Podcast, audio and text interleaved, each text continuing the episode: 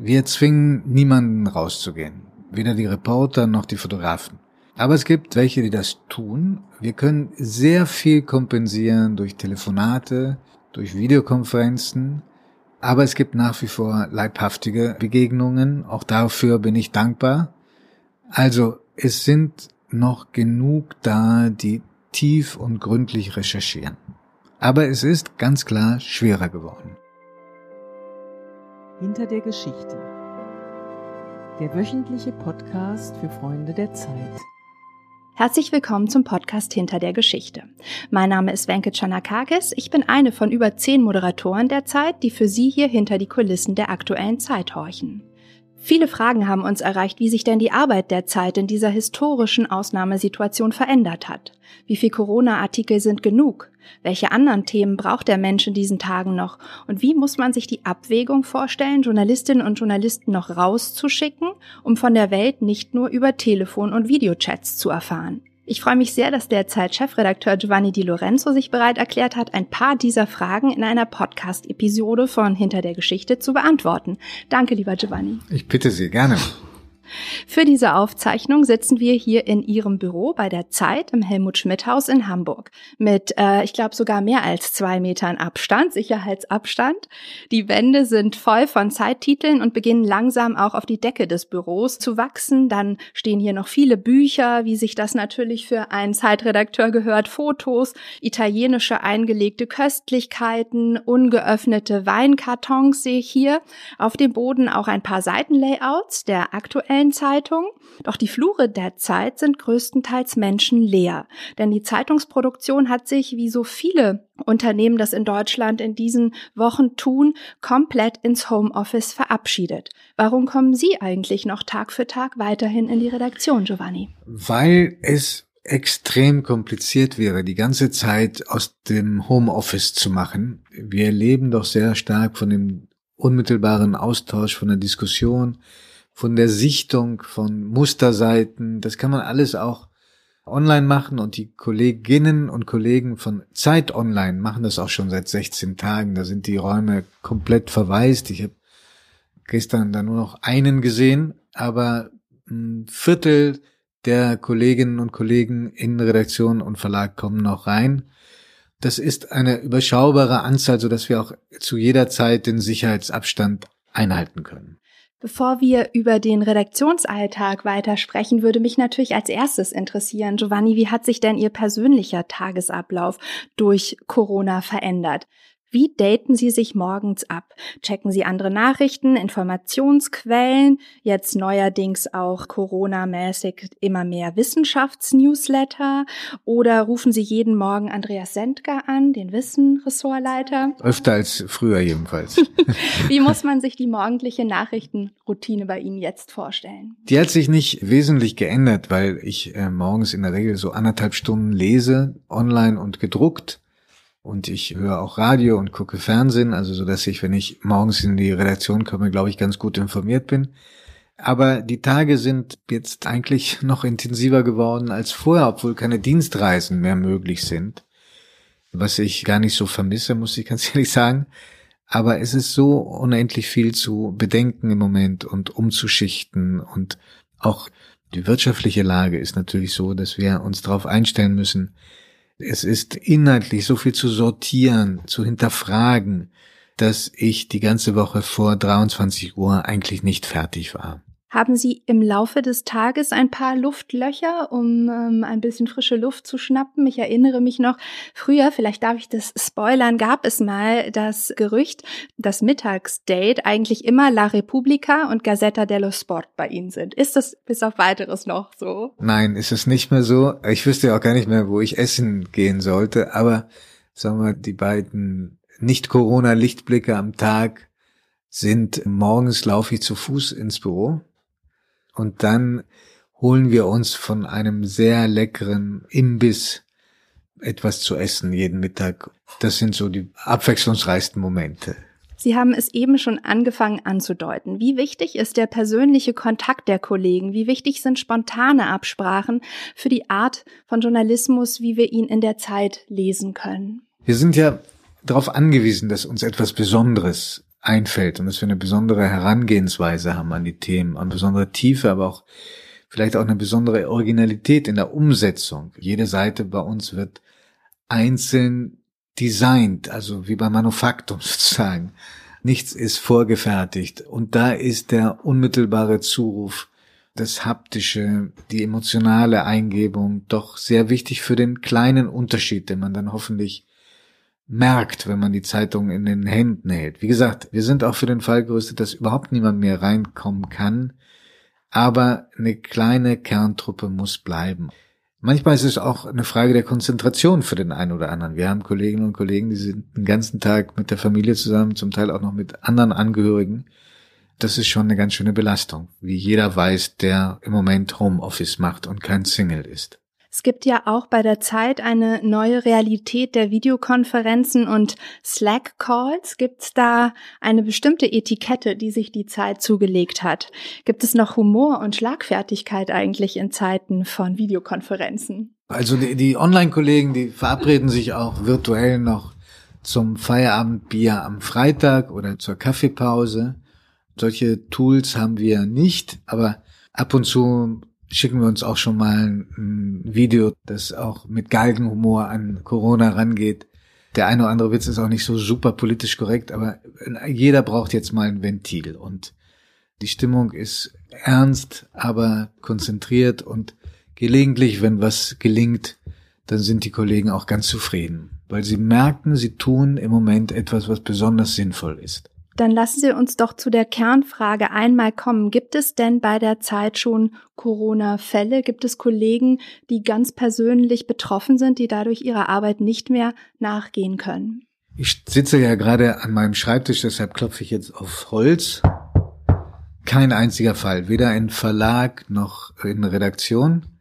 Natürlich ist es ja in Deutschland so, dass die, die keine Symptome haben, eher nachrangig getestet werden, wenn überhaupt. Aber wir haben auch alle, die aus Österreich kamen oder aus Südtirol, erstmal in Quarantäne gesteckt. Auch unser Verlagsleiter Rainer Esser ist in die zweite Woche jetzt schon in Quarantäne.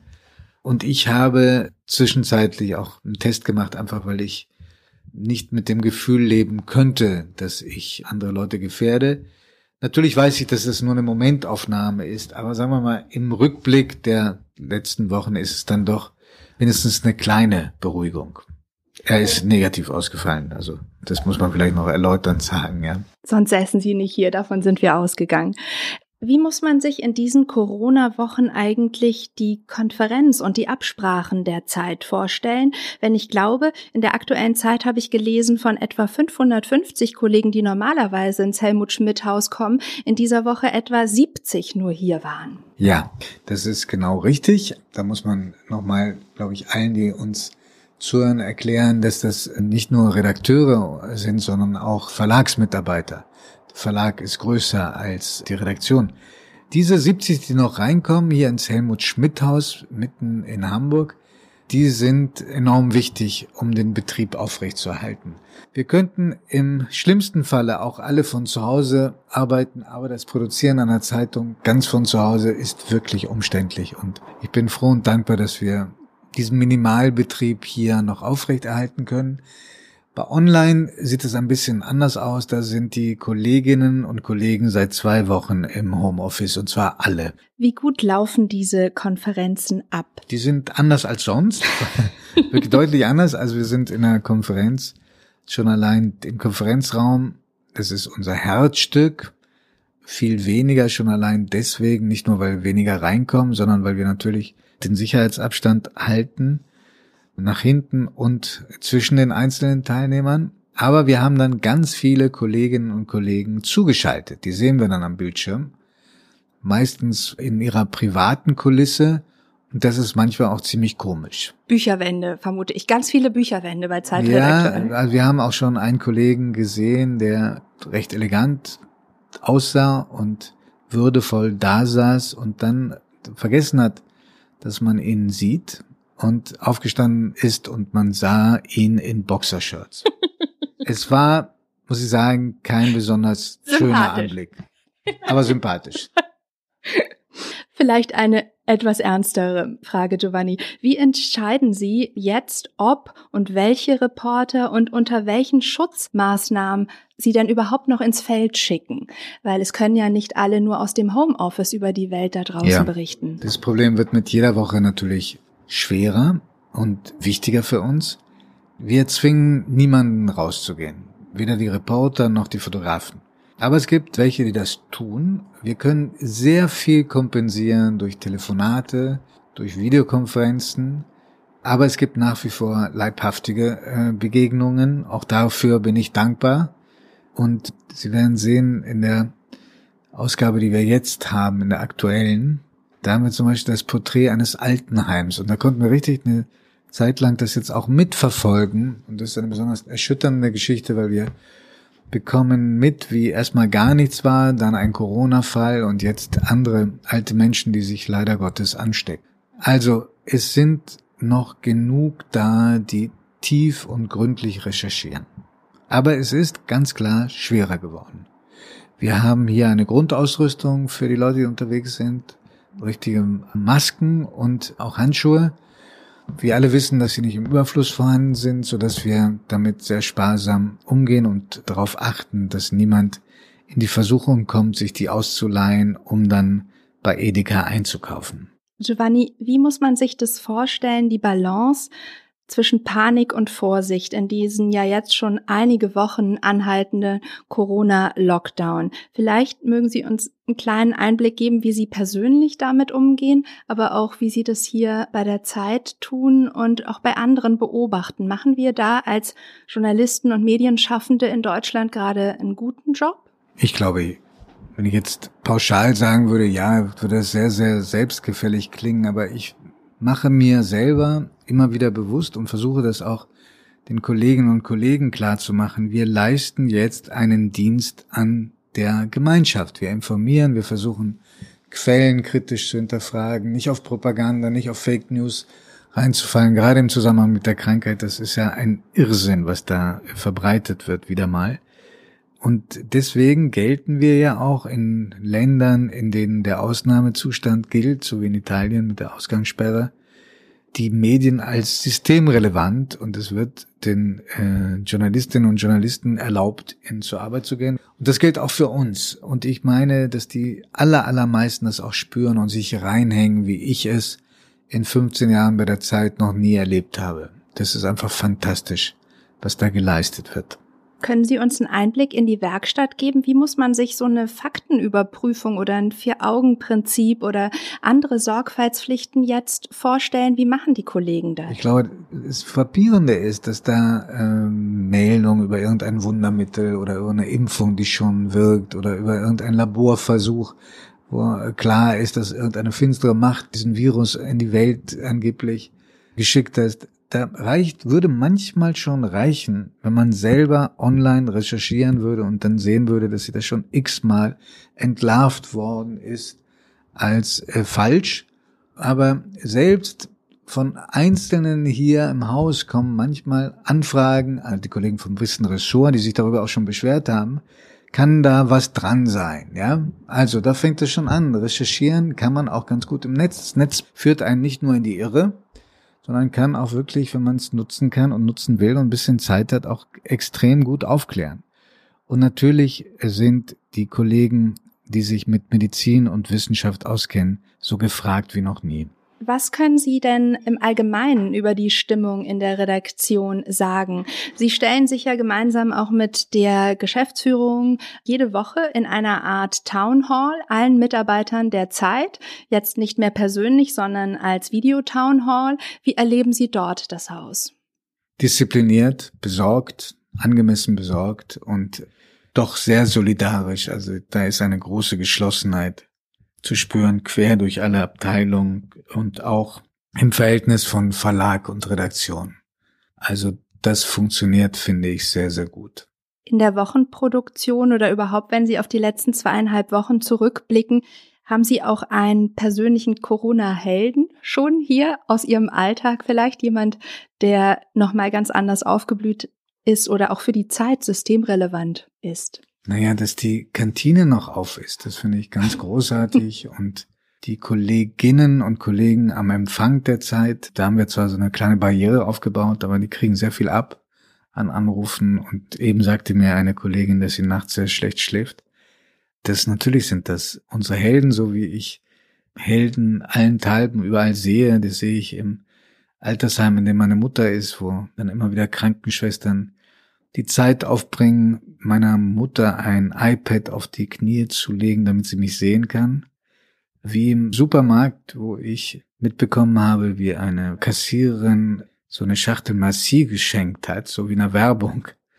Das war aber trotzdem sehr anrührend, weil die wirklich in Tränen ausgebrochen ist. Das sind besondere Momente. Wie sehen Sie den, das Bemühen der Menschen dieser Krise irgendwie etwas Positives abzuringen und deshalb auch den Blick vielleicht vor allem auf Innovationen zu richten, die jetzt in dieser Krise entstehen.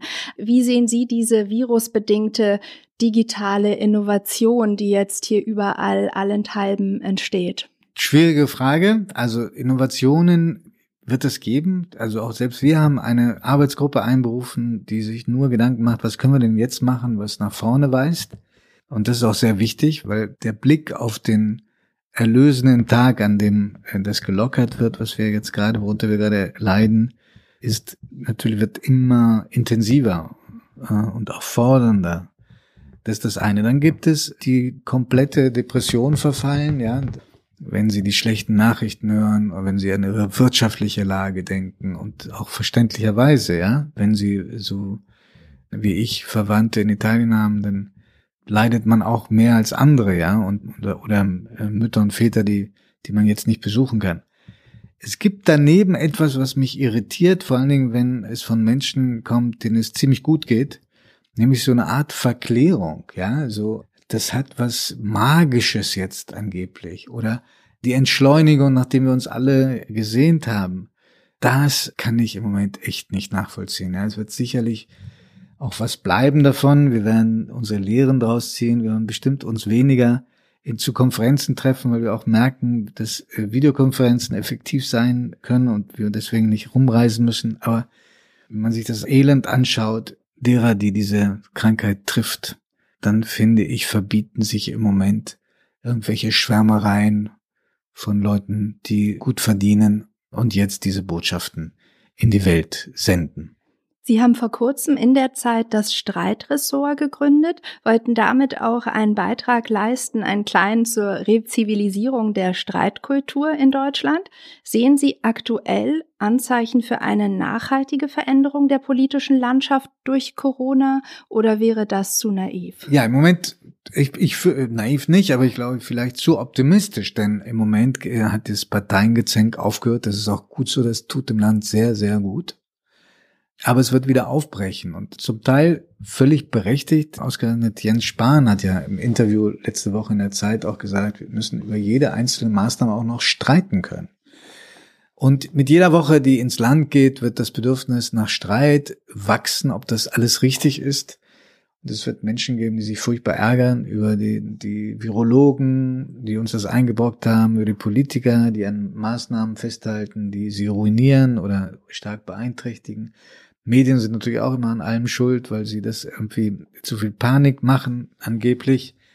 Da müssen wir sehr aufpassen, dass Maßnahmen, die von der überwältigenden Mehrheit der Deutschen heute noch geteilt werden, dann nicht ins Gegenteil kippen. Für ihre Verhältnisse hat ja unsere Kanzlerin so viel gesprochen wie in äh, ganzen Amtszeiten nicht zu, zu uns, dem Volk. Ähm, aber sie kann das ruhig intensivieren und andere auch. Wen sehen Sie da? Wen wünschen Sie sich da noch in einer? Ich finde, dass das Robert Koch Institut zum Beispiel, also die, das ist ja das wichtigste Institut für den Bevölkerungsschutz, jetzt eine Woche nichts gesagt hat. Heute am Tag, an dem wir jetzt dieses Gespräch aufzeichnen, ist denn der Professor dann wieder vor die Presse getreten. Das ist zu wenig und manche ähm, Aussagen sind dann auch zu widersprüchlich. Ja, das ist ganz lange von gerade vom Robert Koch Institut eher verharmlost worden. Es kommt keine, zu keiner Pandemie, es kommt nicht nach Europa. Wir müssen keine, uns keine großen Sorgen machen. Desinfektionsmittel und Mundschutz sind überflüssig. Und dann plötzlich auch das ganze Gegenteil ist können. Ich kann nicht ausschließen, dass es zu Zuständen kommt wie in Italien, also zum Allerschlimmsten. Das verwirrt die Menschen sehr. Aktuell gibt es einen historischen Eingriff der Politik in die Freiheitsrechte der Bürger. Wie wird das in der Zeitredaktion diskutiert und ab wann darf man oder wird bei in der Zeit schon darüber diskutiert, wie äh, dann der Shutdown wieder langsam gelockert werden kann? Also wir äh, haben gerade die Einschränkung der Bürgerrechte schon in der vergangenen Woche diskutiert, nämlich äh, mit der Frage, ob man wirklich dem Virus alle Macht übertragen kann. Auf vielen Gebieten, nicht nur auf dem Gebiet der Bürgerrechte. Und nochmal, also da hat Spahn recht. Jede Maßnahme muss auch in Hinblick auf diese Rechte hin diskutiert und hinterfragt werden. Also wenn wir diese da uns irgendwelche Denk- und Diskutierverbote auferlegen, dann wird das zu weniger Akzeptanz und nicht zu mehr Akzeptanz führen. Wie immer und wie in allen, fast allen Fragen. Wie beobachten Sie die Rolle der Europäischen Union? Ist die besser als ihr Ruf in der Krise oder ultimativ zerfleddert durch die Nationalinteressen? Sie können auf diese Frage kleine Frage. Sehr gut. Diese einfache Frage. Natürlich, Sie finden Belege für das eine wie für das andere, ja. Wir haben aber da keine großen Spielraum. Wir müssen versuchen, so schwer das ist, Einigkeit herzustellen und wir müssen bedenken, welche Wirkung manche Worte und Beschlüsse haben. Dass die Europäische Union, insbesondere Deutschland, Holland, Dänemark Nein gesagt haben zu den Corona-Bonds an Italien, ist hier kaum registriert worden und hat auch keine Rolle in der Debatte gespielt. Für Italien ist das so, als ob die Deutschen plötzlich von Italien ablassen und das Land fallen lassen. Und das ist natürlich, die Wahrnehmung ist übertrieben. Es gibt ja andere Wege, wie Deutschland helfen wird. Nur, hier komme ich zurück zu dem Punkt. Es ist Ermutigung und Kommunikation in diesen Zeiten noch wichtiger als zu allen anderen. Wir haben jetzt ganz lange über Corona gesprochen. Das ist ja auch eigentlich der Anlass unseres Gesprächs.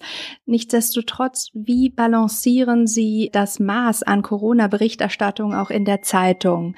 Wie viel Corona ist notwendig und wie viel Themen außerhalb des großen Corona-Themas darf, muss in der Zeit stattfinden. Es muss stattfinden. Ich predige seit Tagen, gehe auch den Kolleginnen und Kollegen da bestimmt furchtbar auf den Wecker dass wir auch jede Menge Corona-freie Themen haben müssen. Äh, nicht auf Kosten der Berichterstattung über die Krise. Da muss alles ins Blatt, was wichtig ist und was wirklich besonders ist. Aber kein Mensch hält das auf Dauer aus. Und ich glaube, dass jeder, der die Zeit kauft oder jede, die die, die Zeit kauft, weiß, dass das Thema da sein wird in angemessener Form. Aber jeder braucht auch die Beschäftigung mit Themen, die denjenigen, der Angst hat, der Sorgen hat, auch erstmal auf andere Gedanken bringt. Insofern, es wird mehr werden, Corona-frei. In diesen Zeiten wird auch viel über Resilienz diskutiert, die jeder irgendwie in seinem eigenen Homeoffice oder in dieser Zeit der Einschränkung so braucht. Was ist Ihr Alltagstipp? Wie kommen Sie durch diese ganz besonderen Zeiten? Also ich glaube, Resilienz meint doch eine innere, das Entwickeln innerer Stärke bei besonders starkem äußeren Druck. Ich glaube, das ist mh, hm, wahrscheinlich auch ein Talent, das Leute haben. Man kann es wahrscheinlich auch trainieren. Ich habe gerade jemand interviewt übrigens, der Entführungsopfer war und jetzt Resilienzcoach ist. Das war sehr, sehr beeindruckend. Also, da muss jeder die eigenen Rezepte suchen. Ich erwische mich manchmal auch dabei, dass ich sage so, Jetzt sind mal anderthalb Stunden, wie eben besprochen, Corona-frei. Und da muss ich mich zwingen, irgendetwas zu machen, was angenehm ist, damit man wieder die Kraft hat, sich auf das Thema einzulassen. Diese Frage habe ich nun von den Kollegen Tina Hildebrand und Heinrich Wefing aus ihrem wunderbaren Podcast Das Politikteil geklaut. Ähm, möchte ich auch gerne hier ans Ende unseres Gesprächs setzen, weil es so wunderbar passt. Worauf freuen Sie sich denn am meisten, wenn die soziale Distanz wieder gelockert werden kann? Da bin ich, glaube ich, wahnsinnig unoriginell. Ich freue mich auf ein Gelage mit viel Wein in einem schönen Restaurant. Danke, Giovanni, dass wir Sie ein wenig vom Zeitung machen abhalten durften. Danke für Ihre Offenheit. Liebe Hörerinnen und Hörer, ich danke für Ihr Interesse an dieser Episode hinter der Geschichte. Ich möchte Ihnen an dieser Stelle noch die Sonderfolgen empfehlen, die in den letzten Tagen mit den Zeitkorrespondenten zur Corona-Lage weltweit entstanden sind. Mehr Programm mit vielen garantiert von zu Hause und überall nutzbaren Inhalten wie E-Books, Buchverlosungen, Videolesungen und vielem mehr finden Sie auch unter freunde.zeit.de und auf Instagram bei Freunde der Zeit. Bleiben Sie gesund und hoffnungsvoll. Schließlich sind wir gemeinsam allein in diesen Tagen. Ihre Wenke Chanakakis von den Freunden der Zeit.